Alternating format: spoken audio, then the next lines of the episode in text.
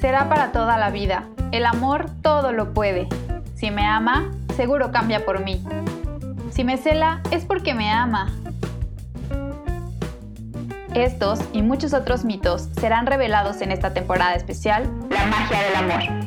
Esto es Mágica Existencia y yo soy Victoria Piedra y quiero invitarte a escuchar un nuevo episodio cada miércoles a partir del 9 de septiembre. Te espero en mis redes sociales para seguir esta conversación. Bienvenidas y bienvenidos a un episodio más de Mágica Existencia.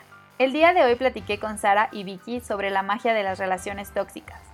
Sé que suena raro, pero así como esta pandemia, cuando logramos darnos cuenta que estamos en medio de ellas, las relaciones tóxicas son una puerta de entrada hacia el autoconocimiento, el amor propio y finalmente hacia una metamorfosis emocional. Créeme, hay luz al final del túnel, pero debes ser valiente para atravesar esta oscuridad. Espero que con este episodio te sientas con más valor y amor para atravesarlo. No estás solo. Ahora sí, te cuento sobre mis invitadas. Vicky y Sara son dos hermanas que comparten la misma pasión e interés en estudiar, profundizar y experimentar el amor. Están convencidas que el amor es una necesidad ética y ontológica del ser humano, pero solamente podrá ser saciado a través del conocimiento de la persona, la sexualidad y la afectividad. Por eso su lema es, para saber querer hay que querer saber. No basta con anhelarlo, debemos aprender el arte del amor. Un arte que llena de plenitud la existencia y llena de sentido cada momento de nuestra vida. Por eso su proyecto lleva el nombre Amar es Ser, porque amar es ser y a través de este proyecto buscan que entre todos podamos descubrir quiénes somos y que eligiendo el bien más conveniente contribuyamos al bien de la humanidad. Te dejo con este episodio lleno de verdad, amor e información y recuerda que te espero en mis redes sociales para seguir la conversación. Si este episodio te mueve o contribuye en algo a tu crecimiento, me ayudas mucho compartiéndolo en tus redes sociales o con alguien que sepas que le puede ayudar. Compartamos lo bueno. Que tengas una mágica semana. Hola a todas y todos, bienvenidos a un episodio más de Mágica Existencia. Hoy estoy muy contenta de estar haciendo este episodio con dos hermanas muy lindas y muy divertidas que, que conocí también por las redes sociales y me encanta por eso la conexión que hoy se puede generar a través de redes sociales. Estoy segura que va a ser una conversación increíble y bueno, muchas gracias por su tiempo, Vicky y Sara y por estar en este espacio mágico. ¿Cómo están hoy? Al contrario, muchas gracias a ti, Victoria, por invitarnos a este espacio para reflexionar acerca de un tema que es muy importante y en lo particular, pues yo me encuentro muy contenta de poder compartir contigo este, pues este nuevo, este nuevo podcast. Mm, muchas gracias. No, pues yo también igual agradecer, ¿no? La invitación. Estamos muy contentas de compartir también juntas el espacio y, pues ha sido un placer conocer como, como todo este proyecto que has estado construyendo, ¿no? Mm, muchas gracias. Pues sí, hoy vamos a platicar sobre las relaciones tóxicas, qué son, cómo se generan, cómo salir, cómo darnos cuenta. Pero antes de, entrar a tema, me gustaría conocerlas un poco más y que la gente las conozca también un poco más. Les voy a hacer unas preguntitas sorpresa, rompehielo. No hay correctas, no hay respuestas correctas ni incorrectas, así que solo contesten lo que se, le les venga al corazón. Entonces pueden ir contestando como ustedes se sientan, una y una o como quieran. Eh, la primera sería, ¿cuál es su momento favorito del día y por qué? Para mí la noche, porque, bueno, es que la mañana también. Pero lo primero que se me vino a la mente fue la noche, porque es el momento en el que tengo como el espacio para agradecer todo lo que aconteció en el día, para contemplar a mis bebés, para pasar tiempo con mi esposo, eh, a, lo, mejor eh, incluso tener pues un poco de intimidad afectiva, de conversación íntima, porque ya los bebés están dormidos y al mismo tiempo pues él también agradece el, día, eh, pues un, momento también de encuentro espiritual y, de recreación, porque también es el tiempo de la cena y es un espacio en donde lo podemos hacer con calma y, disfrutando cada bocado. Entonces creo que la noche. Mm, qué lindo. Gracias Vicky. Para ti, Sara.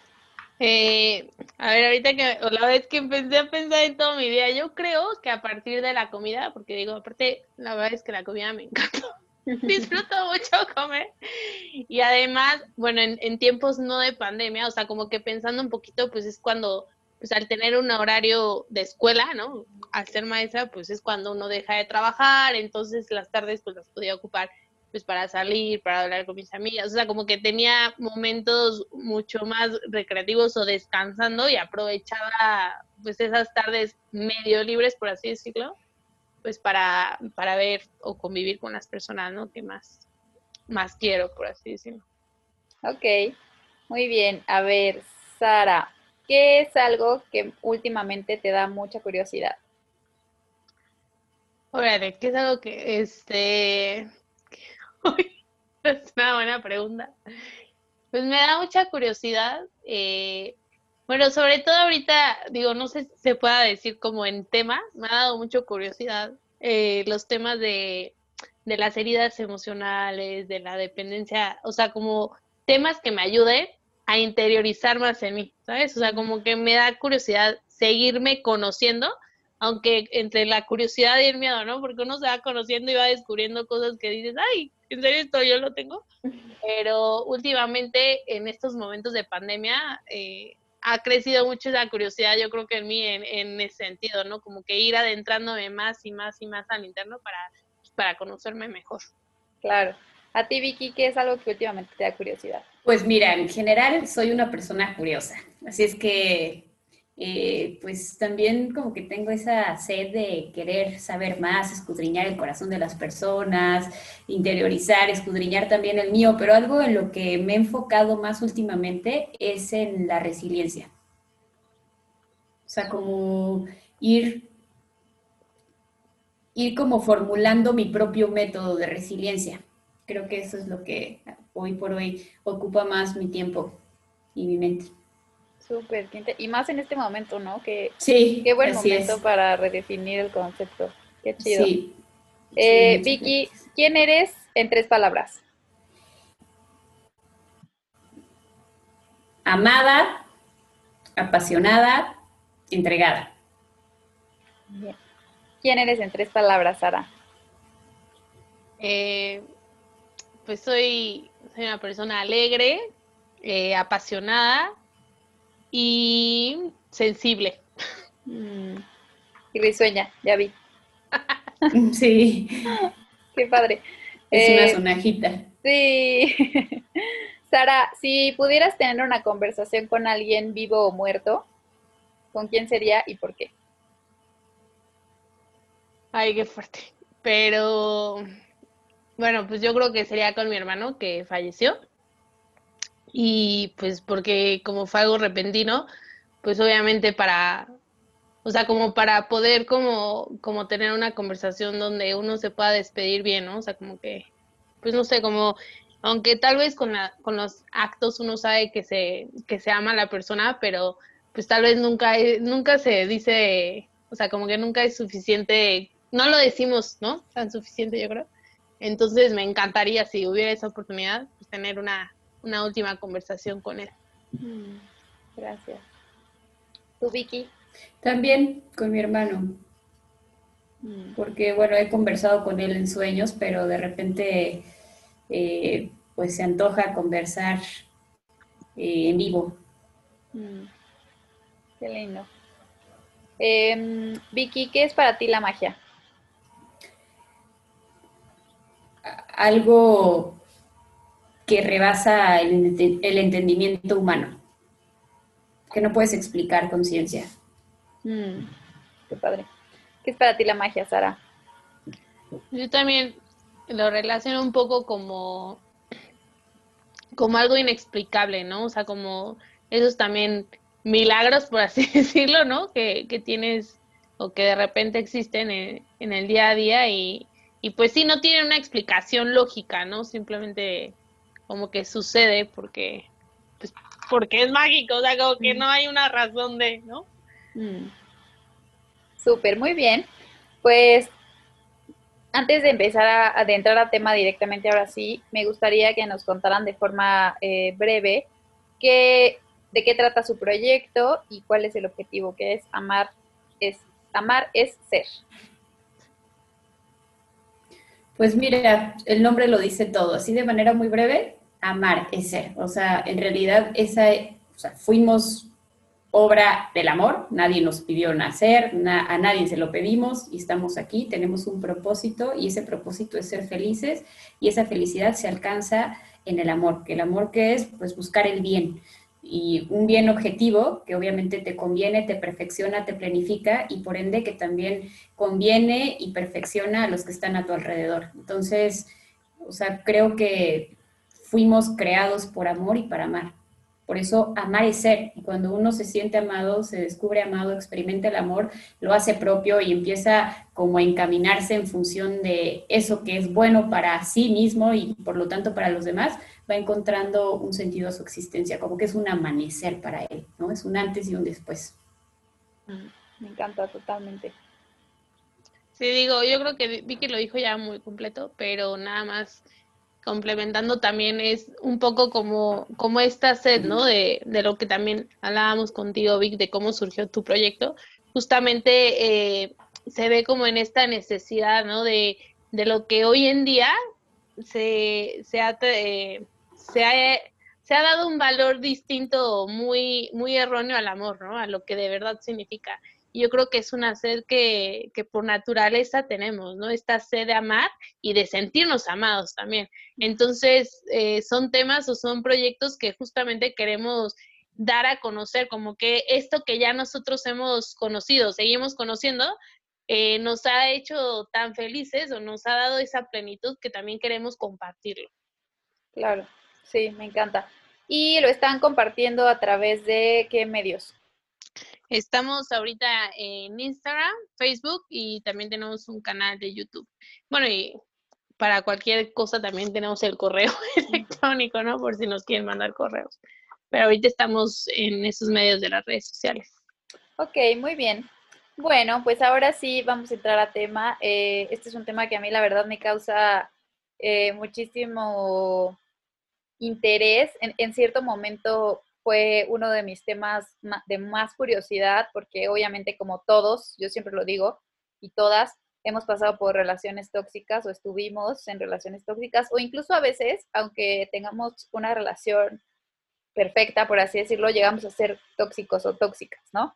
Entonces, creo que es un tema elemental en esta temporada en el que lo que yo busco a través de, de ustedes también es pues que la gente encuentre una, nuevas formas de amar, aprenda nuevas formas de amar, abramos los ojos, abramos el corazón, abramos la mente y que realmente nos... Me, encanta lo que decías tú al principio, Sara, como en este sentido de mientras más te conoces, pues tienes también cierto miedo, ¿no? Y es un miedo totalmente válido, entiendo, obviamente a, a mí también de pronto empiezas a conocer, a tener más información y entras en pánico porque dices, madres, ¿y ahora qué hago? ¿No? Pero creo que lo que no se ve, no se trabaja. Entonces, por eso para mí es, híjole, estoy súper emocionada eh, de platicar con alguien experto y con profesionales sobre este tema. Entonces, mi primera pregunta sería, pues, ¿qué es una relación tóxica y cómo se ve? ¿No? Como, creo que es bien interesante esta primera pregunta, como son, son dos puntos de vista, cómo se ve desde adentro y cómo se ve desde afuera, que, que muchas veces no, no, no creemos que estamos en una relación tóxica. No, pues mira, esto que, que dijiste, que cómo se ve desde fuera y desde adentro, a mí la verdad es que esta pregunta dije, no, no inventes, o sea, es, es tan eh, poco evidente cuando lo vivimos, parece poco evidente cuando lo vivimos desde adentro, pero cuando lo vemos desde fuera es muy evidente, ¿no? O sea, como que suele, suele suceder, y yo lo, yo lo pensaba así, cuando una persona ve que alguien y sobre todo alguien que, que quieres, que te, que te importa, está en una relación tóxica, pues lo, lo alcanzas a ver de manera mucho más objetiva, ¿no? Porque lo estás viendo no, no lo estás viendo de una manera enamorada o estás perdida o estás idealizando la relación. O, sea, como que cuando uno ve las cosas de manera objetiva, es mucho más fácil pues de, de sentirlo, de, de, verlo, pues, de, de, tenerlo presente, ¿no? Y por eso sucede que, que cualquier persona que ha estado en una relación no conveniente, pues son sus familiares, son sus amigos, o es una persona realmente especial a que le dice, oye, deja esto, oye, mira, eh, échale ojo, ¿no? O sea, fíjate lo que estás viviendo, no sé qué. Yo sí creo que cuando pues cuando estás de fuera, sí es mucho más sencillo porque no, no tienes el corazón dentro, ¿no? Por así decirlo, no tienes esta parte, eh, no estás infiltrado, no estás involucrado más bien, entonces pues es mucho más fácil verlo con el corazón frío, por así decirlo, ¿no? Con, con la razón, con, eh, con los ojos, ¿no? Y bueno, para, o sea, como lo vamos identificar, identificando cuando estamos desde fuera, pues yo creo que pues eh, la persona primero empieza a dejar de frecuentar sus amistades, ¿no? Sobre todo si es tu amiga o si es tu hermana o quien sea, te das cuenta que empieza a dejar de frecuentar amistades, ¿no? O sea, todo el tiempo le dedica a su pareja eh, también empiezas a ver un, cierto control de parte de él o de ella, ¿no? O sea, como que todo tiene que pedir permiso, ay, oye, vamos a tal lado, ay, espérame, déjame decir, ay, no puedo. O sea, como que empiezas a, percibir, porque tampoco es como que lo vas a ver, porque no te va a estar contando, ¿no? Empiezas a percibir cierto control que está viviendo esta persona. Eh, también tiene cambios de conducta, ¿no? O sea, empieza a ver como esta cierta timidez, como un poco esta sumisión, ¿no? Le empieza a costar trabajo expresar sus sentimientos y también eh, se le dificulta tomar decisiones, ¿no? O sea, como empieza a serle difícil tomar decisiones por sí sola. Y bueno, pues desde dentro, cuando, pues, cuando hablamos de relaciones tóxicas, hablamos de una dependencia, ¿no? Una dependencia emocional que estamos viviendo con alguien. Y también cuando hablamos de esta dependencia, pues también hablamos de un bajo autoestima, ¿no? O sea, la dependencia comienza justo porque no tenemos ese valor de nosotras mismos, ¿no? O sea, como que no, no sabemos cuánto valemos y por lo tanto le damos, le damos esa batuta o, o le damos ese control a la otra persona de decir cuánto valemos, ¿no? En lugar de nosotros saber lo que valemos. Y pues empiezas, no, no logras poner esos límites a, a la conducta del otro, ¿no? Sino que simplemente permites, ahora sí que eres, permites todo lo que el otro te haga o te diga o te haga o lo que sea, por, pues porque no, o sea, no, no, no tienes un, o sea, no, no te siente, no tienes una identidad en ese momento, ¿no? O sea, como que tu identidad es lo que el otro te está diciendo, ¿no? O sea, como que tú te identificas con el otro, ¿no?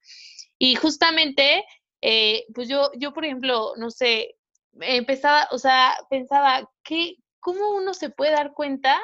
O sea, estando dentro, porque pues al final sí puedes estar involucrada en sentimientos, eh, puedes estar muy enamorada, o sea, estás, ahora sí que tienes todo en tu contra en el sentido de que es, es difícil verlo, ¿no? Es difícil verlo con, con la razón, con la cabeza, o sea, es difícil, pero no imposible, ¿no? Entonces, algo que podría servir para verlo desde dentro es, te miras al espejo y te das cuenta si sigues siendo tú misma, ¿no? O sea, al mirarte al espejo te, te preguntas, ¿soy yo esta persona o es otra, no? Porque cambias tus gustos, cambias tus decisiones, cambias la forma de vestir, cambias, cambias tus salidas, cambias tus amistades, o sea, todo lo que tú decidas gira en torno a esa persona con la que estás compartiendo, ¿no? Pues sí, mira, para mí una relación tóxica es elegir en función de tu herida y no del anhelo profundo de tu corazón. Todos tenemos heridas, o sea, partimos de que somos seres humanos y obviamente hemos sido criados por otros seres humanos que al igual que nosotros son imperfectos, que tienen sus propias heridas y que desde esa herida muchas veces toman malas decisiones que les dañan a sí mismos y que también nos van dañando a nosotros, sobre todo desde que somos niños. Y si uno no trabaja con esas heridas o por lo menos no las hace conscientes, porque a veces uno eh, va a morir sin haberlas sanado todas, pero pues el primer paso es hacerlas conscientes para que pues no busques o no sea la herida la que busque por ti, sino realmente escuches o aprendas a escuchar los anhelos profundos de tu corazón y desde ahí es que generes ese vínculo, esa unión, esa atracción, ese enamoramiento y obviamente entonces puedas trascender el enamoramiento en amor, porque de lo contrario, pues es la herida la que te dicta eh, con quién engancharte y esas disfunciones con las que pues todos tenemos, esas áreas de oportunidad, en vez de lograr hacerlas funcionar y que de hecho sean oportunidades para, mejorar, para crecer, para esforzarte y para ayudarle al otro a hacer lo propio, es decir, eh, que sea una relación de proyección en donde cada uno busca lo mejor de sí mismo y del otro, se vuelve una relación en donde esa disfunción como que ensucia todo el vínculo. Y en vez de ser oportunidad para crecer, se vuelve un pues es que ni siquiera puedo decir la oportunidad, se vuelve como un recinto en donde uno decrece. Entonces, una relación disfuncional. Y así como a manera muy breve, o sea, a lo mejor desde fuera estaremos escuchando que, que quien mira con objetividad esa relación tóxica podrá decir, ay no, qué nivel de control. Pero los que están dentro de esta relación tóxica, más bien van a exclamar, qué unión tan intensa, ¿no? Ahora, estos que lo miran desde fuera también pueden decir, es que no puede ser, o sea, se está aprovechando de él o de ella, o sea, está sacando, eh, pues, simplemente no está sabiendo valorar lo que el otro le da, lo que, lo que la otra le da. Pero en cambio, quien está dentro de esta relación tóxica y que de alguna manera no mira con objetividad porque está involucrado efectivamente, más bien dirá, ay, no, es que me siento necesitado, ¿no? Entonces, como me siento necesitado y como estoy obviamente vinculado a esta persona en función de mi falso ser y no de mi verdadero ser y de esa necesidad de aprobación y de esa necesidad de sentirme útil, pues entonces eso lo voy a ver como pues como un plus, ¿no? Así que padre, o sea, me necesita, o sea, por ende no me va a dejar, porque además, obvio, si lo estoy, si, si lo estoy eligiendo en función de mi falso ser, si es falso es porque mi ser verdadero no he sabido verlo, no he sabido apreciarlo, lo miro con vergüenza, lo desapruebo, y entonces pues ni siquiera quiero estar conmigo. Y si yo huyo de mí, pues entonces necesito que el otro me necesite para permanecer ahí, ¿no? Conmigo, porque yo no soy lo suficientemente valioso. Por otro lado, a lo mejor desde fuera escucharemos expresiones como de, ay, no, es que qué exageración, ¿no? O sea, para todo le pide permiso, para todo, eh, pues tiene que consultarlo a él, a todos lados quiere estar con él. Y sin embargo, dentro de la relación tóxica, a lo mejor escucharemos a estos a estas personitas involucradas desde la disfunción diciendo, es que no puedo vivir sin él, es que no puedo vivir sin ella.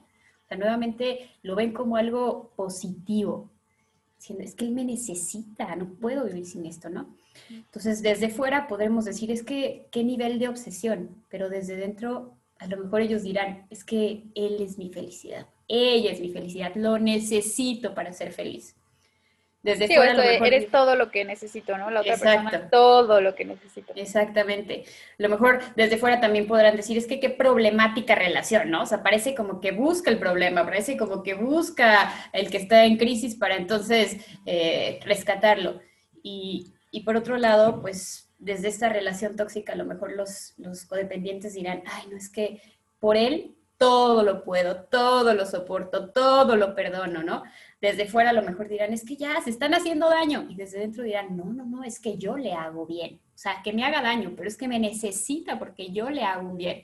Entonces, desde, desde fuera también, digo, por último, porque puedo, puedo decir muchas cosas, pero por último, a lo mejor desde fuera dirán, es que están viviendo en una negación.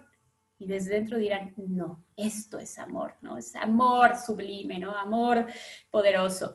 Entonces, pues creo que a grandes rasgos, un poquito así es como se mira desde fuera y desde dentro.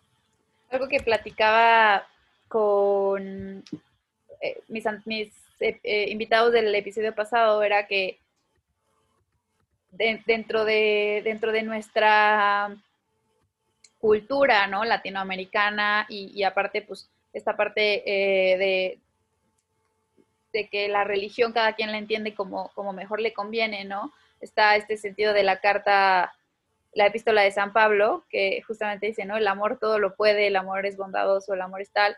Y es una epístola que a mí se me hace súper linda, o sea, yo, yo no soy muy católica, la verdad, no, no me siento muy identificada con el catolicismo, pero hay cosas de, la Biblia que se me hacen súper sabias y digo, ¿cómo hemos malentendido estos pasajes, estas enseñanzas tan sabias? ¿Cómo las hemos malentendido justamente a este tipo de, de, de actitudes, ¿no? O de conceptos. Y, otra cosa que también me viene ahorita a la cabeza es que yo por mucho tiempo escuché esta frase de si te cela es porque te ama. Y, entonces yo decía, híjole, qué, qué perdidos estábamos o qué perdida estaba yo al pensar que los celos eran una forma de expresar el amor. Sí, justamente porque yo creo que todo está en cómo hemos tergiversado la palabra amor, ¿no? O sea, cómo la hemos de verdad eh, híjole, no sé, dándole un significado, pero tan vacío, tan nada, ¿no? O sea, como que dejándolo en un simple sentimiento o en una simple reacción, en una simple emoción, cuando es mucho más grande, ¿no? Entonces... Creo que lo manoseamos. Lo manoseamos, lo tergiversamos, lo reducimos, sobre todo, ¿no? A, nuestro antojo y a nuestra conveniencia, sin que realmente eso, pues, repercute para, repercuta para nuestro bien. O sea, sí, creo que a veces es por justificarnos y efectivamente pues damos un sentido que no tiene. Ahora, algo que mencionabas de los celos, que es muy real, es que a veces entendemos un celo patológico como, como amor. Y, y digo, habrá que entender que el celo es algo natural, pero el amor te lleva a encauzarlo de manera adecuada. O sea, no está mal sentir celo. Uno siente celo por aquello que quiere, por aquello que, eh, que considera valioso, como que es una manera en la que uno custodia lo suyo.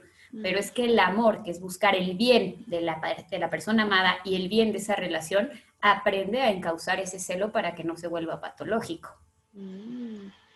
Qué interesante, la verdad nunca lo había, nunca había escuchado algo y a lo mejor aquí es una duda personal, pero ¿cómo encausas esos celos? O sea, desde el amor, ¿cómo los puedes encauzar? Primero identificando qué es lo que consideras tú la amenaza, ¿no? Porque uno siente celo cuando ve que aquello que valoras está siendo amenazado y ver qué tanto esa amenaza es real, es objetiva, es subjetiva. Y muchas veces descubriremos que esa amenaza es subjetiva y parte de una deficiencia en mi autoestima, de una inseguridad, de una desconfianza en mí que me impide confiar en la promesa del otro o en la palabra del otro. Y finalmente, pues también a veces ese celo puede, o sea, parte obviamente desde esa inseguridad y se vuelve control. Ahí es cuando yo en realidad pues no estoy actuando en función, en función del amor o del bien, sino en función de, pues de mi inseguridad, de mis miedos. Entonces ya estoy prohibiendo, ya estoy imponiendo, ya estoy controlando, porque en el fondo ni creo en mí, ni creo en el otro y no lo puedo hacer porque no me apruebo, no me valido y es ahí cuando se vuelven destructivos. Cuando es bien encausado, pues simplemente es decir, ¿sabes qué?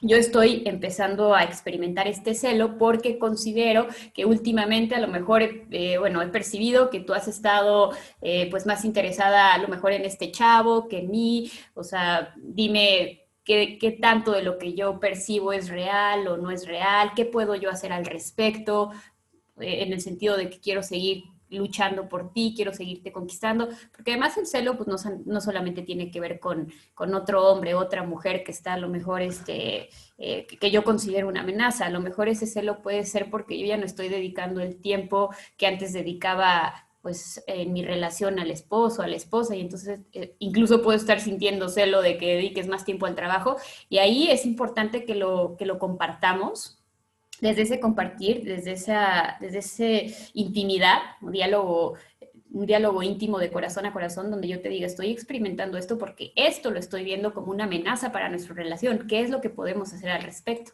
Y eso en realidad, pues ayuda a nutrir nuevamente la intimidad y sobre todo, pues a identificar áreas de oportunidad y fortalecerlos.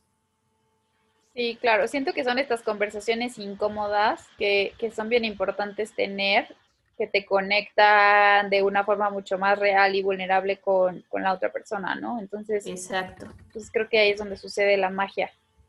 Así es. Y bueno, la siguiente pregunta sería, ¿qué elementos, y, y, aquí como que me retomo eh, esta parte que decías, ¿no? Cuando una relación tóxica pues, empieza a generarse en el momento en el que tú empiezas a elegir desde tu herida y no desde el anhelo profundo del corazón, ¿no? Me, encantó eso.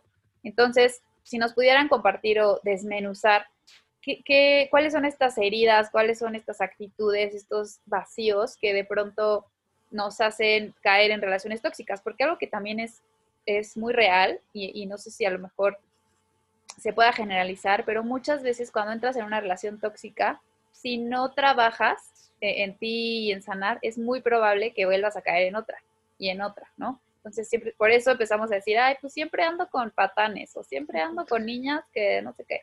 Entonces, creo que es como importante, pues, a ver en dónde hay que trabajar para, pues, para, para entender, ¿no? Entonces, ¿de dónde vienen? ¿Cuáles serían estas actitudes? Sí, ahora totalmente, Vic, lo que dices, o sea, uno si no, si no trabaja, si no se sana, cae sobre la misma, ¿no? El mismo hoyo. Y pues todo, todo viene desde este niño interior herido, ¿no? O sea, todo, todo involucra eh, estas, estas necesidades que no fueron satisfechas cuando, cuando éramos niños, ¿no? Y, no, no siempre van a ser como con dolo de parte de nuestros padres, porque al final también hay que entender que somos seres humanos y todos los seres humanos somos imperfectos, ¿no? Y al igual que, que nosotros, ellos también tuvieron sus heridas y tal vez muchos no, no tuvieron la oportunidad de sanarlas, ¿no? O sea, también tenemos que entender este cambio de, de época, por así decirlo, en el sentido de que a nosotros se nos está ayudando a trabajar más en esta parte, ¿no? Y, ellos, bueno, tenían, tenían otro, otras cosas también muy buenas, pero bueno, esta parte de, de, adentrarse, de reconocerse, de saberse heridos y trabajarlo, pues no, no era tan, tan accesible, por así decirlo, ¿no? Entonces, cuando este niño, cuando este ser humano en su infancia no se le ha impedido como madurar de esta manera adecuada, para adaptarse a las situaciones que la vida le, le dé, pero que, la, que en esas situaciones él pueda enfrentarse de una manera madura, no de una manera sana. Y estas necesidades básicas que no fueran cubiertas, pues más o menos, o sea, digo, son muchas, ¿no? Las necesidades básicas, pero bueno, podríamos mencionar algunas como pues la atención, el ser escuchado, el ser el mismo, el sentirse la, la seguridad, ¿no? La, la sobrevivencia, eh, el apoyo, la, la, diversión, la libertad, o sea, muchas necesidades que como seres humanos, como niños necesitamos. Y cuando este niño interior que tenemos, pues no fueron satisfechas, pues surge en él, le llaman así algunos psicólogos, ¿no? Un, un sí mismo falso, ¿no? O sea, como que un niño que no logra identificarse, que no logra sobrellevar esto, que no, no, no, no tiene esta autenticidad, no sabe hacia dónde ir porque pues no, no supo cómo moverse, ¿no? No le, no le satisfacieron eso, pues sale para, o sea, sale esta máscara o este niño falso, ¿no? Este sí mismo falso que dice, bueno, ahora qué hago con esto que tengo, ¿no? Y entonces ese sí mismo, pues empieza, empieza con esta dependencia, porque empieza a ajustarse a los deseos y a las demandas de las demás, ¿no? O sea, empieza a verse a través de los otros, ¿no? Ya no me veo a mí mismo, sino como necesito, no me satisfacieron estas necesidades, entonces necesito que me lo siga, o sea, necesito que alguien me la satisfaga, ¿no? Tenga la edad que tenga. No voy a madurar de esa manera, pues no, porque no lo tuve, pero entonces sigo viendo eh, a través de los demás, los que se vayan topando a través de mi vida, que me satisfagan, ¿no? Esas necesidades. Entonces, va a ser una persona que, que constantemente se va a sentir o perturbado o se va a sentir eh, disgustado o si ni siquiera puede, puede que ni siquiera reconozca sus sentimientos, ¿no? Pero si los reconoce, se, hace, se va a juzgar muy duramente, ¿no? A él mismo, como se siente vacío, ¿no? Y entonces en este vacío busco que alguien me lo llene, ¿no? Y pues con, con todas estas necesidades no satisfechas, pues justamente son las heridas, ¿no? Entonces, para para mencionar como a grandes rasgos parte de la seriedad, pues justamente, bueno, yo lo veo así, hay, hay un psicólogo que llama que todos tenemos un tanque del amor, ¿no? Y cuando ese tanque del amor pues no es llenado, pues la gente que, que, tenemos heridas, porque además todos lo tenemos por estas relaciones imperfectas entre seres humanos, o sea, es muy, digamos que se da, ¿no? Se da en estas relaciones, pero pueden ser sanadas, pero al tener este tanque medio vacío, o medio lleno, como que las heridas, eh, digamos que todo, todo lo permite, ¿no? Y ven cada oportunidad, cada, cada probadita de, de amor o de lo que ellos consideran amor, como algo que podría satisfacer un poquito ese tanque, ¿no? Como algo que podría tal vez llenar ese tanque, pero en realidad nunca lo llena, ¿no? O sea, todo el tiempo está en ese constante vacío, ¿no? Por ejemplo, esta, pues esta herida del rechazo, ¿no? E, en una herida que siempre está, tienes este miedo a ser rechazado, ¿no? Entonces, al tener este miedo, pues todo lo complaces, ¿no? O sea, porque antes de que me rechacen, necesito complacer a todos, necesito ser agradable con todos, porque si no, alguien seguramente me va a rechazar, ¿no? Y también se puede convertir a la viceversa, ¿no? O sea, tú siempre eres quien rechaza antes de que alguien más lo haga, ¿no?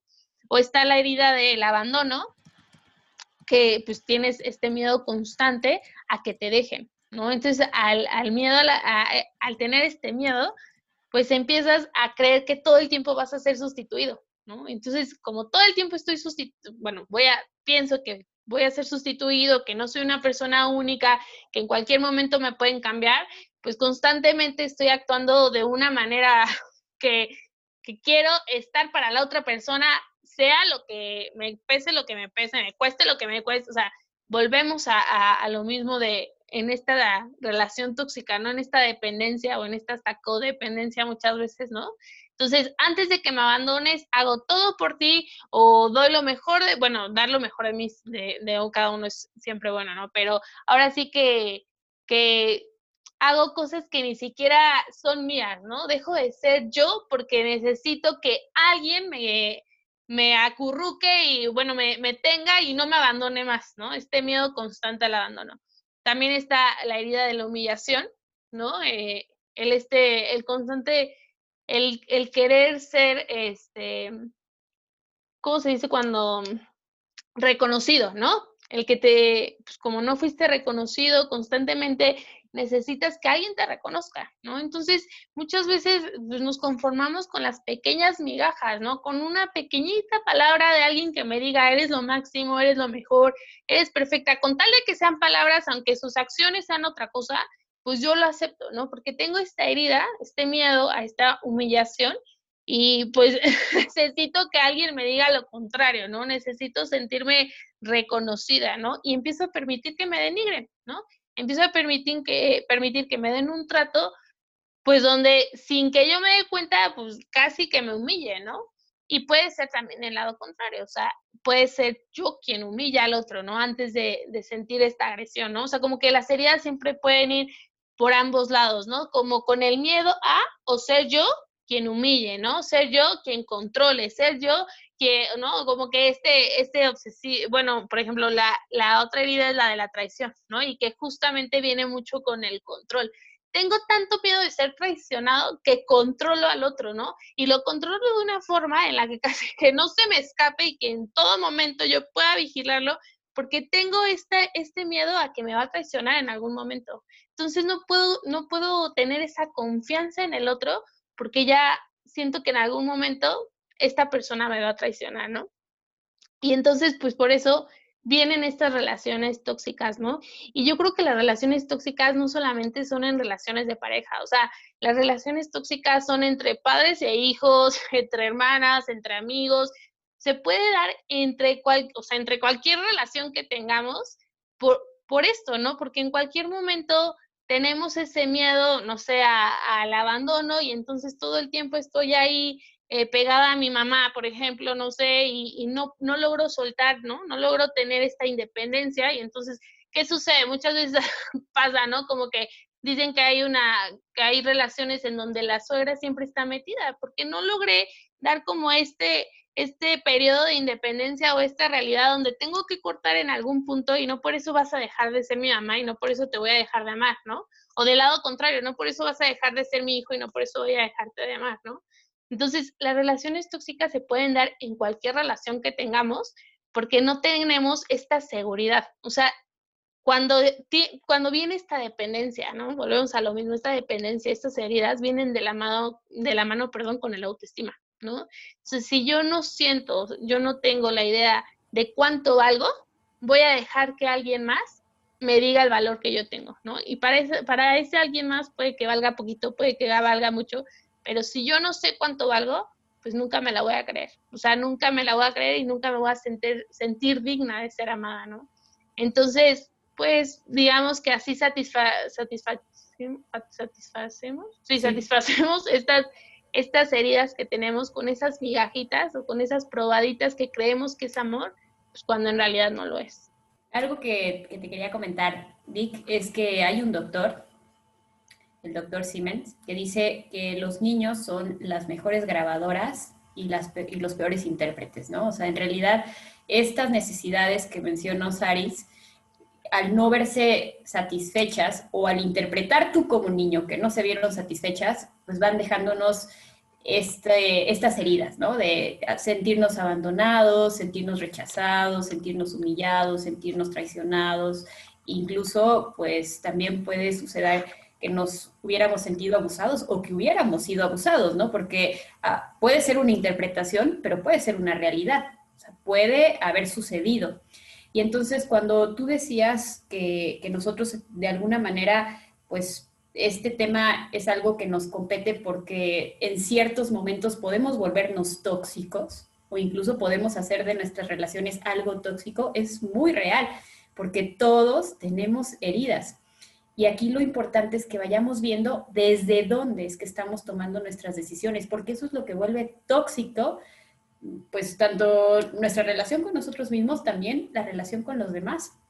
Porque si yo tengo la herida de abandono, entonces me estaré moviendo en función de una creencia limitante que dice, no puedo, yo no puedo mantener a alguien a mi lado. Y como no puedo mantener a alguien a mi lado, entonces dependo de lo que el otro siente, de lo que el otro hace y de alguna manera me vuelvo el rescatador, busco a alguien que tenga algún tipo de adicción o algún tipo de problema para que entonces me necesite, necesito sentirme necesitado porque no me apruebo, ¿no?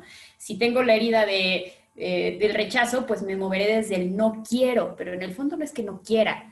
Lo que sucede es que prefiero rechazar antes que me rechacen y tomo una máscara del huidizo, o sea, no quiero comprometerme, temo al compromiso, o sea, de alguna manera doy el paso pero sin formalidad, o si ya estoy eh, en una relación más formal, me espanto y, salgo corriendo, tengo un temor al, a, cualquier, a cualquier cambio que comprometa mi ser, porque me rechazo y entonces tengo miedo al rechazo. Entonces no nada más es un miedo al compromiso con una persona, es miedo también a lo mejor a la maternidad, es miedo eh, pues no sé, a darte al otro, ¿no? Eh, en el tema de la traición, yo me muevo en función de que, pues justo, eh, pues no soy lo suficiente, me van a traicionar y como dices, Aris, empiezo a controlar porque no tengo la garantía de que la otra persona me sea fiel. Pero por otro lado, también juego o me puedo poner la máscara del infiel. O sea, si nosotros de alguna manera tomamos este tipo de decisiones en donde no le decimos al otro, oye, sabes que ya no quiero nada, me voy con alguien más,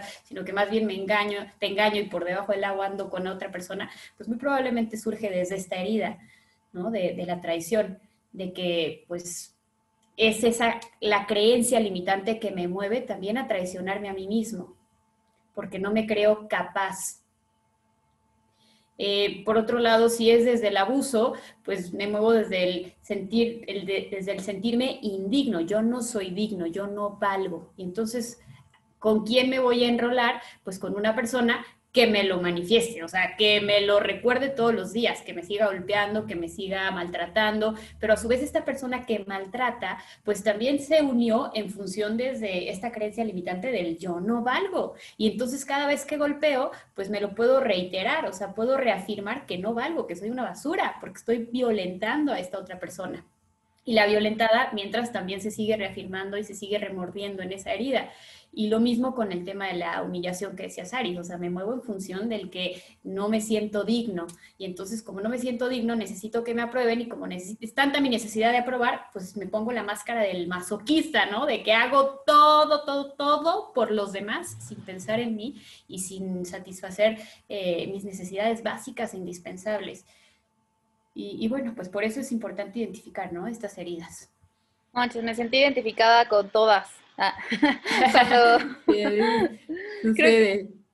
sí, es que creo que es bien importante. O sea, lo que, lo que me encanta lo que dicen de que al final del día, uno, somos seres humanos, ¿no? Y todas nuestras relaciones van a ser imperfectas, lo cual creo que nos da una gran oportunidad de siempre seguir trabajando y de siempre seguir mejorando, ¿no? Y de que este camino de crecimiento y de desarrollo, pues nunca se acaba, ¿no? Porque cada momento es, es diferente, ¿no? Yo, por ejemplo, hasta antes de la pandemia, decía, no manches, ya he trabajado un buen en mí, ¿no? Ya llevo dos años, dos, tres años como pues un poco más centrada, mucho más conectada, este, mucho más conectada con mi alimentación, con mi cuerpo, eh, mi relación de pareja increíble. Y de pronto llega la pandemia y, y me vuelvo a enfrentar con una victoria nueva, ¿no? Y hablo con otras personas y me dicen, no manches, también se me movió todo, mi hermana, mis papás, o sea, mi novio, ¿no? Como que como me encanta que como seres humanos seamos imperfectos porque nos da la oportunidad de que esto nunca pare y de que cada siempre podemos ser mejores, ¿no? Y creo que eso por un lado está súper lindo.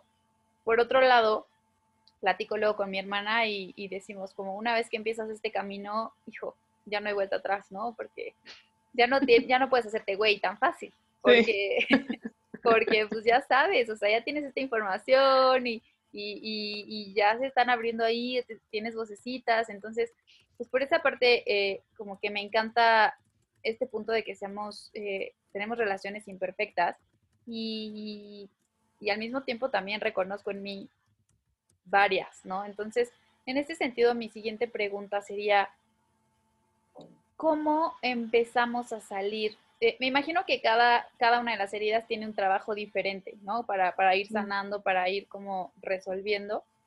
Entonces, pues la primera pregunta sería, ¿cómo vamos sanando cada una de esas relaciones? Ya entendimos esta parte de cómo, cómo vamos a actuar, ¿no? Que creo que está clarísimo cómo desde cada herida actuamos y yo creo que de pronto podemos tener una o todas y pues, se arma Troya. Eh, pero entonces, ¿cómo empezamos a sanar para pues así empezar a salir de estas relaciones tóxicas? Pues algo que, que dijiste muy puntual es cómo empezamos a sanar, ¿no? Y lo primero yo creo que es aceptar que estamos enfermos, ¿no? Porque al final eh, cuando alguien está enfermo, lo, pues va al médico, ¿no? O sea, trata de de verdad salir de esa enfermedad porque se siente mal, ¿no? Y muchas veces esta dependencia al otro, o sea, esta relación tóxica está tan desapercibida que pues no, no lo aceptas, no lo reconoces. Y si no lo reconoces, no puedes sanarlo, ¿no? Entonces, esa es la primera parte, ¿no? Y algo que dijiste es como que, ay, siento, siento que todas las tengo, ¿no? Y es algo que, por ejemplo, yo también cuando las, las conocí con mi psicóloga, me dije lo mismo, dije, no, pues entonces, ¿de qué sirve? O sea, como que parece que todos, ¿no? Y, al final ella me dijo, todas siempre tenemos algo, ¿no? De, de, poquito, por esto mismo, porque fuimos también formados por personas heridas, ¿no? Y, y esta, o sea, es, es, algo normal en el sentido, pero podemos sanarlas y esto que dijiste tú también es como súper importante que estamos en este constante crecimiento personal, ¿no? En este constante cambio.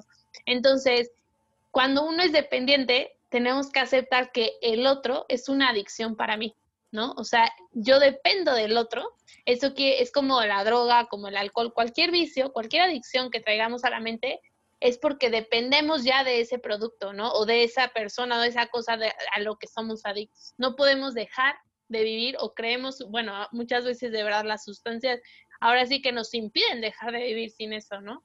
Entonces, el primer paso para cualquier adicción es reconocerla porque una vez que lo reconocemos, entendemos y aceptamos que estamos enfermos y entonces ahora sí pedimos ayuda, ¿no? O sea, esto es algo como súper importante, de verdad de dejar este, este tabú o esta mala información en que, en que no podemos pedir ayuda, en que ir a terapia es algo nada más para lo que, los que están en el hoyo, no, o sea, todos necesitamos de alguien que nos ayude a reconocerlas, a salir adelante de esto, ¿no? O sea, muchas veces solos no podemos y no pasa nada.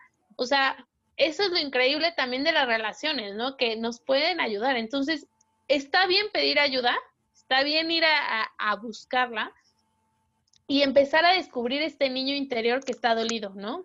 Empezar a descubrir estas necesidades que tenemos eh, que aunque da miedo, asusta, ¿no? Como hace rato decíamos, o sea, el ir reconociéndonos a nosotros mismos a veces será un camino doloroso, pero vale la pena, o sea, vale la pena reconocer a este niño que está dentro de nosotros, que ha sido herido, que no han sido satisfechas sus necesidades. ¿Y qué voy a hacer, no? Empezar a descubrir qué necesidades tengo hoy en día, qué necesidades emocionales, físicas, psicológicas, espirituales, y empezar a llenarlas con, con gente que, que me, o sea, no, no dejar que esa persona me lo llene, no, no, no, sino empezar a llenarlas con gente que me ayude, ¿no? A, a, reconocerlo, o sea, empezar a proyectar qué es lo que necesito, ¿no? No volver a dejar que el otro me diga que, o sea, no sé, o, ah, no, en esta persona ya, voy a ser mejor si estoy con esta, o voy a hacer, no, no, no, o sea, siempre como un trabajo, un trabajo interior, ¿no? Y una vez aceptando este daño también, eh, pues reconocer que hemos hecho daño y también que nos han hecho daño, ¿no? Cuando nosotros reconocemos esto, pues es importante perdonar y pedir perdón, ¿no? O sea, yo creo que, a ver, es bien difícil, o sea, no estoy diciendo que es fácil perdonar y pedir perdón, no es sencillo. A veces yo pensé, yo pienso, no sé, personalmente, eh, que es más fácil pedir perdón que perdonar, ¿no? Pero, pero aunque lo hemos escuchado tantas veces, tal vez de la abuelita, de la mamá, de cualquier persona, ¿no? De que hay que perdonar porque es una carga, pues es real, ¿no? O sea, hasta que no perdonamos al otro, no nos sentimos libres, ¿no? Porque cargar con este rencor, ¿no? Como que, ah, descubrí que estoy en una relación tóxica y descubrí el daño que me hizo el, el desgraciado, la desgraciada y me las va a pagar y me arruinó mi vida y, a ver, sí, estamos de acuerdo que, que hizo daño, estamos de acuerdo que te lastimó en muchos sentidos, pero tú vas a seguir cargando con eso hasta que no lo perdones, ¿no? Hasta, y una vez que tú, haces el trabajo de que te sabes herido, esto a mí, esto me encanta, ¿no? Cuando uno se descubre herido, empieza a entender que el otro también puede ser una persona herida, ¿no? Entonces ya no juzgas desde, desde el actuar de la persona, sino que empiezas a ver la historia que tiene detrás y esa historia de detrás tiene unas heridas también como las tuyas o, más duras o difíciles, diferentes, lo que sea, pero entonces empiezas a ver con otros ojos de compasión, ¿no? Con otros ojos de, de misericordia, ¿no? O sea, de decir, a ver, persona herida como yo estoy herido, entonces veo desde otra mirada, ¿no? No, no directamente desde el juicio, no directamente de es un desgraciado, ¿no? Sino qué está viviendo esta persona y, y qué le está sucediendo, ¿no? Sí, y bueno, a ver, no sé, Viquita, para no decirlo todo. Ay, sí. No, pues creo que así, eh, a nivel de resumen, sería un método llamado crear. O sea, crear que empieza con C de conciencia. R de responsabilidad. O sea, primero hago conciencia de quién soy para saber si estoy nutriendo mi falso ser o mi verdadero ser. Y en función de esa conciencia, entonces me responsabilizo para nutrir mi verdadero ser. Y me responsabilizo si he tomado malas decisiones para saber enderezarlas, para saber enmendar, para saber sanar, para saber perdonar. Entonces me responsabilizo. Luego viene la E de un adecuado manejo emocional porque pues las emociones también me dan información acerca de lo que pienso y acerca de lo que imagino. Entonces, si esas emociones no están contribuyendo a mi bienestar, pues entonces tendré que empezar a identificar lo que estoy pensando, qué de esos pensamientos son creencias limitantes que me están obstaculizando para entonces llegar a la A, que es el amor, amor propio, amor a los demás.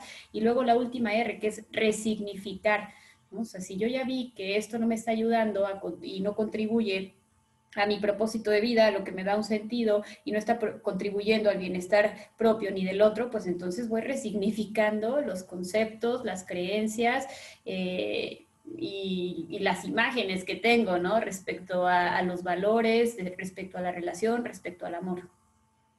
Sí, totalmente.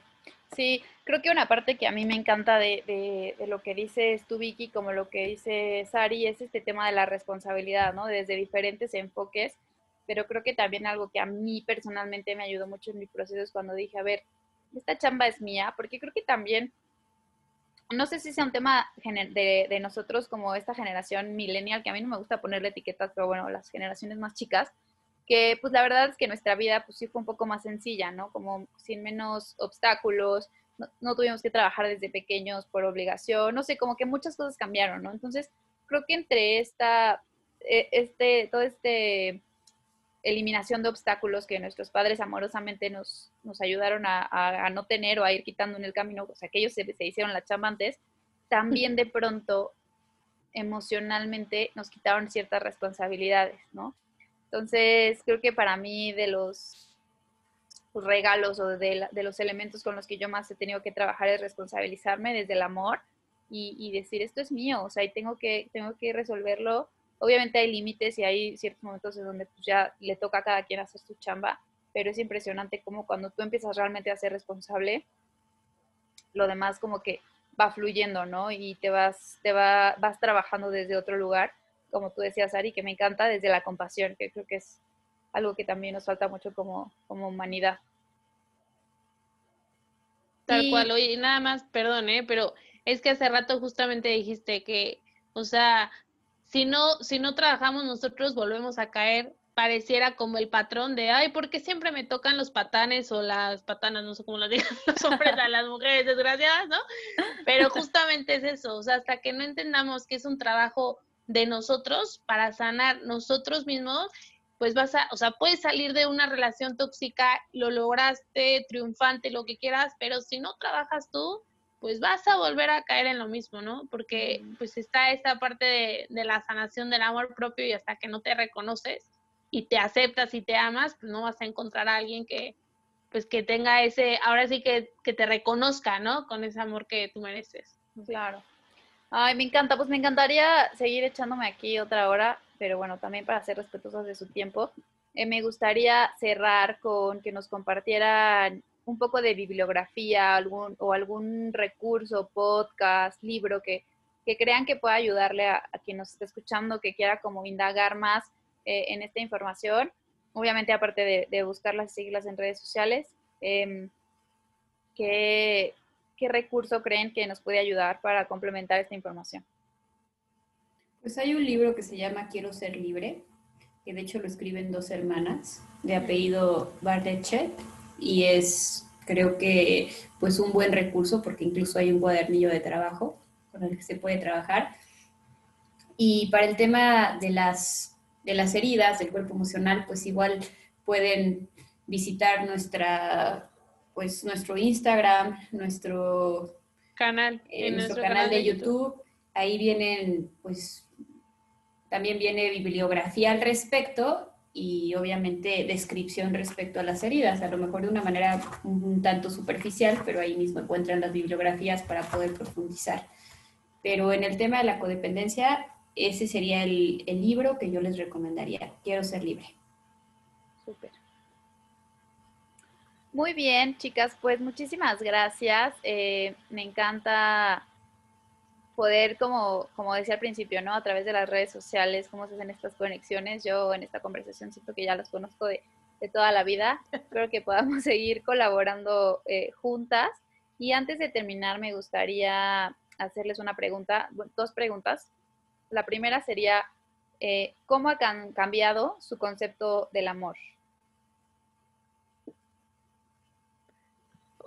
O sea, lo que significa hoy en día el amor o cómo, cómo vivimos este proceso. Sí, cómo ha evolucionado, o sea, como a lo mejor qué pensabas antes y qué piensas ahora del amor. Pues la verdad es que, bueno, yo que estoy, o sea, más joven, o sea, porque Viquita me ayudó en este proceso, por así decirlo, ¿no? Pero que, a ver, digamos que viví mi adolescencia un poco más cerca, ¿no? Cercana. Eh, ha cambiado de una manera, eh, no sé, o sea, abismal, de verdad, ¿no? En el sentido de, de desde vivir un, un, amor que yo creía amor, eh, muy superficial, ¿no? Muy, muy al sentimiento, muy a la pasión, muy a lo que, a lo que deseo en este momento, ¿no? Y, y, y tal cual a confundirlo con enamoramiento, ¿no? O sea, como que el amor yo lo vivía de una manera eh, de lo que sentía, como muy químico, como, wow, estoy enamorada ya lo amo y no sé qué, ¿no? Como yo, yo lo, lo siento más superficial en ese sentido, ¿no? Y no, no, bueno, hoy en día me doy cuenta que aparte el amor a veces yo lo conceptualizaba o lo dejaba mucho a, a esta parte de, de, relaciones, ¿no? De noviazgo, de entre hombre y mujer, o sea, como que muy, muy ahí, ¿no? Y en realidad el amor es algo muchísimo más grande que un simple sentimiento, ¿no? Y lo veo en mis padres, en mis hermanas, en mis amigos, o sea, como que es algo que es, son acciones, ¿no? El amor es a través de acciones, de decisiones que, que se construye todos los días, ¿no? Y también en, en, este, en esta parte del amor propio, ¿no? Que yo también no, no reconocía antes para nada. Entonces, a mí lo que me ha cambiado muchísimo es esta parte de, si tú no te amas, no puedes amar al otro, ¿no? Porque de verdad, de verdad, nadie da lo que no tiene, o sea, en el sentido de cómo voy a creer que alguien me ama a mí si yo misma, que me conozco súper bien, no me amo, ¿no? Entonces, son, no sé, es, es, algo grandísimo que de verdad yo, aparte diría, por favor, no hay que reducirlo a un simple sentimiento porque va más allá. Mm. Y bueno, para, mí creo que, eh, pues, ha cambiado en el sentido de que ahora entiendo que el amor es en acto, no porque antes no supiera que consistiera en una, en una acción, ¿no? Lo entendía, pero ahora hacerlo vida te ayuda pues a tener esta perspectiva de que la, la etimología de la palabra es muy real, o sea, amor, sí, muerte. cada acto amoroso tiene un eco de eternidad, o sea, te trasciende. Y aunque implica ciertas renuncias, son renuncias que traen consigo un gozo interno, aún en medio de incomodidad, aún en medio de, eh, incertidumbre, aún en medio de, carencias, ¿no? Porque digo, estoy pensando a lo mejor ya como esposa, como madre, y, y al amar es que te sientes realizada, pero siempre y cuando lo hagas, no solo desde la responsabilidad, sino de verdad mover esos afectos en función de eso que tú ya detectaste como bueno. O sea, porque yo puedo decir, le cumplo a mis hijos porque soy su mamá, y a lo mejor les cumplo y de alguna manera recibo la satisfacción de saber que lo estoy haciendo bien o de que a ojos del mundo eh, soy una buena madre, pero no hay ese gozo interno como cuando lo haces por amor e incluso y a pesar de que los demás lo aprueben, lo, lo desaprueben, se den cuenta o no se den cuenta, y no solamente desde la responsabilidad, sino desde el quiero quererlo. Entonces, pues hacerlo vida, hacer la experiencia y, descubrir que en verdad eh, el amor cumple lo que promete y tiene eco de eternidad. Mm, qué lindo, me encanta. Por último, si tuvieran que escribir un mensaje en una botellita, en un papelito, y, la, y van a mandar esa botellita al mar y alguien lo va a leer. ¿Qué diría este mensaje? Yo pondría el, el lema de amanecer. Para saber querer hay que querer saber cómo tienes que querer. Porque todos queremos amar, todos anhelamos el amor, pero no todos entendemos que el amor es un arte que requiere de aprendizaje. Entonces pondría ese, pues ese lema. Mm. Ahí está como, estoy pensando, mira, pues yo creo que un poco pondría como, como no te rindas ante seguir buscando el amor, ¿no? O sea, como que de verdad nunca te rindas hasta encontrar el amor, pero no como este amor mm, eh, de mi príncipe azul, y, o sea, no, o sea, no te rindas, pero de verdad que trates de tener o de buscar esa, ese anhelo profundo que tenemos a amar, ¿no? O sea, que lo que significa un amor auténtico y un amor verdadero. Mm. Me encanta, muchísimas gracias Vicky y Sara, fue un gusto eh, compartir con ustedes, yo sabía, tenía un feeling de que esto iba, iba a ser una conversación súper mágica, eh, son un ejemplo, creo que, que, para mí y para el mundo son dos mujeres mágicas. Muchas gracias por estar aquí. No, pues gracias a ti por, compartir con nosotros tu mágica existencia, mm. Vic, que ya nos hiciste sentir mágico este momento también. Sí, tal cual, de verdad que muchas gracias, ¿eh? Y como bien lo dices, aquí fluyó, fluyó tal cual la magia, porque no, aunque no nos conocemos ya, parece que nos conocemos de hace años, pero muchísimas gracias por la invitación, de verdad.